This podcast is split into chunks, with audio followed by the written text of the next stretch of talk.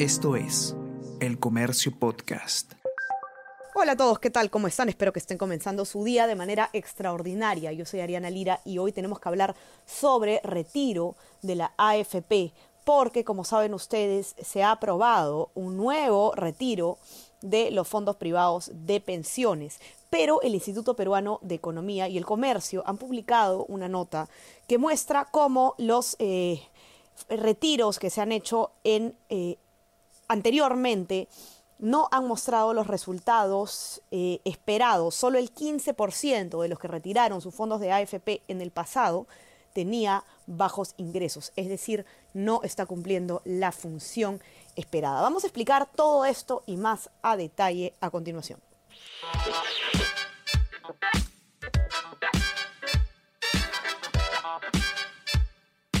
Esto es Tenemos que hablar con Ariana Lira.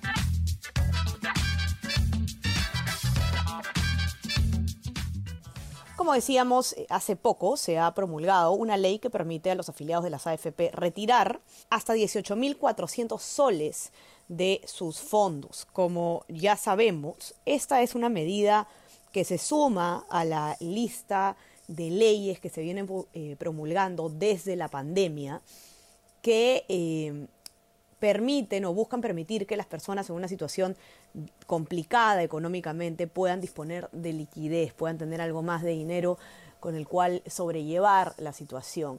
Eh, algo que podría tener quizás un poco más de sentido durante la pandemia, ahora es un poco, eh, un poco menos lógico, digamos, pero aún así, en la pandemia tampoco eh, fue utilizada esta ley como eh, se, pretendió. ¿no? ¿A qué me refiero?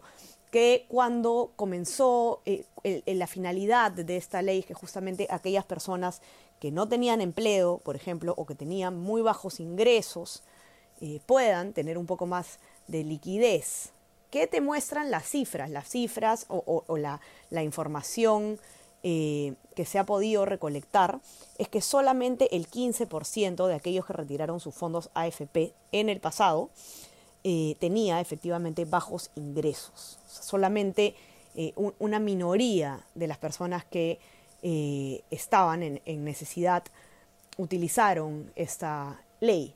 ¿no? Y esto que nos muestra pues que no está teniendo los resultados por los que se justificó una medida de estas, que como decimos siempre en este espacio, hay medidas que suenan muy bien y que a todos nos pueden parecer una buena noticia, pero como no hay lonche gratis, eh, es bastante común que puedan tener eh, algunos efectos secundarios que terminen siendo eh, peores que el diagnóstico. Y eso es lo que pasa en general con las medidas de carácter populista. Vamos a ver qué es lo que nos muestra entonces la experiencia. Israel Lozano nos va a contar absolutamente todo lo que informa esta nota que se ha publicado en el comercio. ¿Qué tal, Isra? ¿Cómo estás? Bienvenido. ¿Qué tal, Ariana? ¿Cómo estás? Y hola a todos. Y sí, efectivamente, ¿no?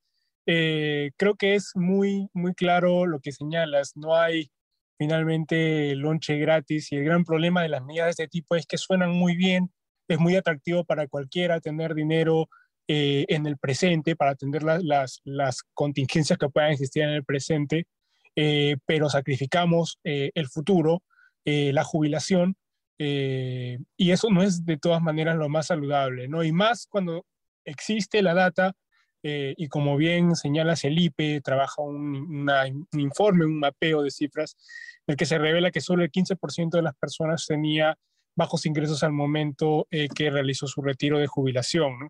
¿Qué quiere decir esto para, para que se entienda?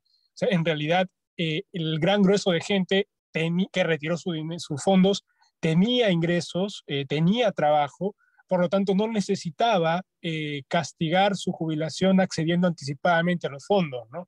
Y, esto deja mucho que pensar realmente, porque estamos hablando de que en lo que eh, hoy se quedaron sin ingresos para su jubilación, en el futuro van a ser un pasivo, un problema, eh, van a tener sobre todo problemas para poder enfrentar una vejez digna. Hay un ejemplo que a mí me, me, me, parece que el informe eh, explica muy bien qué es lo que puede pasar en caso de una persona, por ejemplo, de 45 años, que llaman Ana, en el ejemplo de la nota, esté afiliada a una AFP y retire todo su fondo de pensiones. No sé si lo tienes a la mano, Isra, para que nos puedas contar un poco así eh, con este ejemplo tan didáctico, ¿no? ¿Cómo es que funciona? Sí, Ariana, de hecho, el ejemplo que hacen es que si Ana lograra aportar todos los meses de forma ininterrumpida su AFP hasta los 65 años, em, tendría un fondo que equivaldría eh, a una pensión que tan solo representaría el 21% de su último ingreso eh, laboral, es decir, el último sueldo, em, ¿cómo se llama? El último sueldo que percibió, digamos, dentro de su etapa activa, ¿no? esto eh, en el escenario en el que Ana eh, haya retirado durante los dos últimos años, es decir, entre eh, los retiros que se han aprobado entre el 2019 y 2020, la totalidad de su fondo de pensión. Entonces estamos hablando de una afectación bastante regular de los aportes, ¿no? Y creo que hay otro ejemplo que me gustaría mencionar, Ariana, que es bien ilustrativo, es cómo es que han podido los afiliados ganar rentabilidad si es que no accedieran al retiro, porque mucho se cuestiona cómo las rentabilidades eh, afectan y reducen tu nivel del fondo, pero no se habla de cómo pasado el tiempo esa pérdida vuelve a ganar, digamos, vuelve a se recupera y la rentabilidad retorna. Eh, para ser más específicos, si un trabajador eh, no hubiera retirado 2.000 soles en abril del 2020, esto en este año, en 2022, esos 2.000 soles serían 2.544 soles en el fondo 2, o sea, 27% más. Y si hubiera estado en el fondo 3, esos 2.000 soles hubieran sido 3.136 soles, o sea, 56% más. Para ser más claros, eh, es cierto, se registra pérdida en el corto plazo, pero en el largo, de todas maneras, hay una recuperación. Y, y en todo caso, lo que se hace al retirar los fondos es castigar tus retiros porque no pasas la curva de, recuperación de largo plazo de las que siempre eran las AFPs. ¿no? Eso es un dato importante en realidad. Escucha todos los podcasts que el Diario El Comercio trae para ti. Las cinco noticias del Perú y el mundo. Tenemos que hablar. Easy Byte. Primera llamada y jugamos como nunca. Escúchalos en la sección podcast del comercio.pe o a través de Spotify, Apple Podcast y Google Podcast.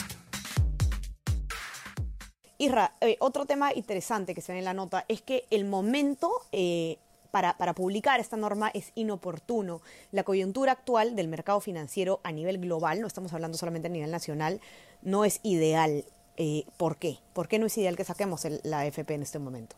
Bueno, como, como es de conocimiento de todos, estamos en un momento posterior a la pandemia, en donde se esperaba una recuperación bollante, no solo del Perú, sino mundial. Eh, pero lo que está sucediendo es que esa recuperación se está postergando. Hay datos internacionales, por ejemplo, de la economía china, que representan gran parte de la economía global, que no, eh, que, no tiene las perspectivas de crecimiento que se proyectaban.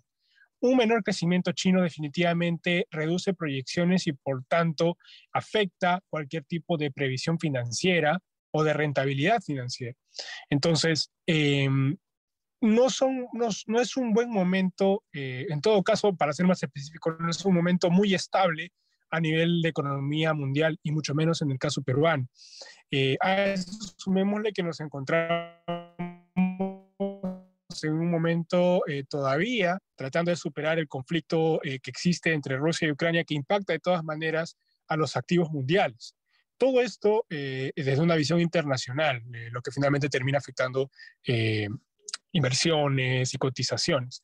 Y del escenario local, eh, por supuesto que sabemos que existe una alta volatilidad eh, e incertidumbre que de todas maneras eh, reduce las perspectivas de crecimiento. Y al reducirse las perspectivas de crecimiento, los niveles de inversiones de las empresas también son menores. Es decir, casi todo el escenario, tanto interno como externo, se hace muy poco favorable y teniendo en cuenta que las inversiones eh, de las AFP radican en activos eh, sobre la economía, este, tampoco es que tengan las mejores perspectivas. ¿no? Eh, en resumen, no es, como tú bien dices, un buen momento mundial, por lo tanto tampoco lo es para las inversiones. Así es. Ahora creo que para terminar es importante que podamos contar un poco cómo es que va a funcionar este retiro para aquellos que, a pesar de esto, quieran, de todas maneras tengan motivos para hacer el retiro, ¿cómo es que pueden saber cómo hacerlo? ¿no? Porque no queda muy claro qué debe hacer un afiliado para pedir este desembolso. No sé si podrías contarnos más o menos cuáles son los pasos a seguir. Así es, Ariana. Y yo creo que es importante mencionar que eh, pese a todo lo que hemos conversado hasta ahora, el retiro que se ha aprobado es facultativo, ¿no? Eh, y, es importante esto, quiere decir, el afiliado está en la elección del afiliado el retirar o no. Y los pasos para ello ya han sido dados por la Superintendencia de Banca y Seguros eh, en la resolución que publicó el día de ayer martes. en concreto, ya se habilita para que a partir del 13 de junio los afiliados puedan mandar sus solicitudes para retiro de fondos de hasta 18.400 soles. Eh, es muy importante recordar que, como ha sucedido en retiros anteriores, las AFPs eh, habilitan una página web desde la cual se puede enviar esta solicitud y existe eh, un cronograma que, en función al último dígito del DNI, permite, digamos, el plazo para poder enviar la solicitud. O sea, uno tiene que estar atento a que este cronograma se publique, que debería publicarse en los próximos días para empezar con el envío según el, cronograma, ¿no? Después de eso, ya los depósitos eh, son el primer depósito eh, cada 30 días, el primer depósito de una UIT 30 días después de la solicitud, el segundo depósito es en igual cantidad de tiempo por eh, una siguiente UIT y en el tercer y último retiro el excedente hasta los 18.400, ¿no? Pero como reiteramos, todo este cronograma debería empezar de, presentación de solicitudes, debe empezar desde el 13 de julio. Perfecto, clarísimo. Isra, entonces, por favor, todos los que estén interesados en esta información, las notas al respecto las encuentran en eh, nuestra web, elcomercio.p, o si no, en nuestra versión impresa, los que tengan acceso. Y eh, suscríbanse también a, nuestras plataformas. Estamos en Spotify y en Apple Podcasts para que puedan escuchar todos los podcasts del comercio. Y también suscríbanse a nuestro WhatsApp, El Comercio Te Informa, para recibir lo mejor de nuestro contenido a lo largo del día. Isra, te mando un abrazo. Muchísimas gracias por estar aquí como siempre. Gracias, Ariana. Gracias a todos. Ya estamos conversando nuevamente el día viernes. Cuídense mucho. Chao, chao.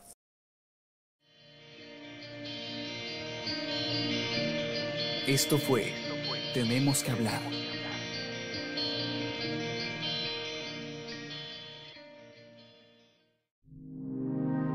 El Comercio Podcast.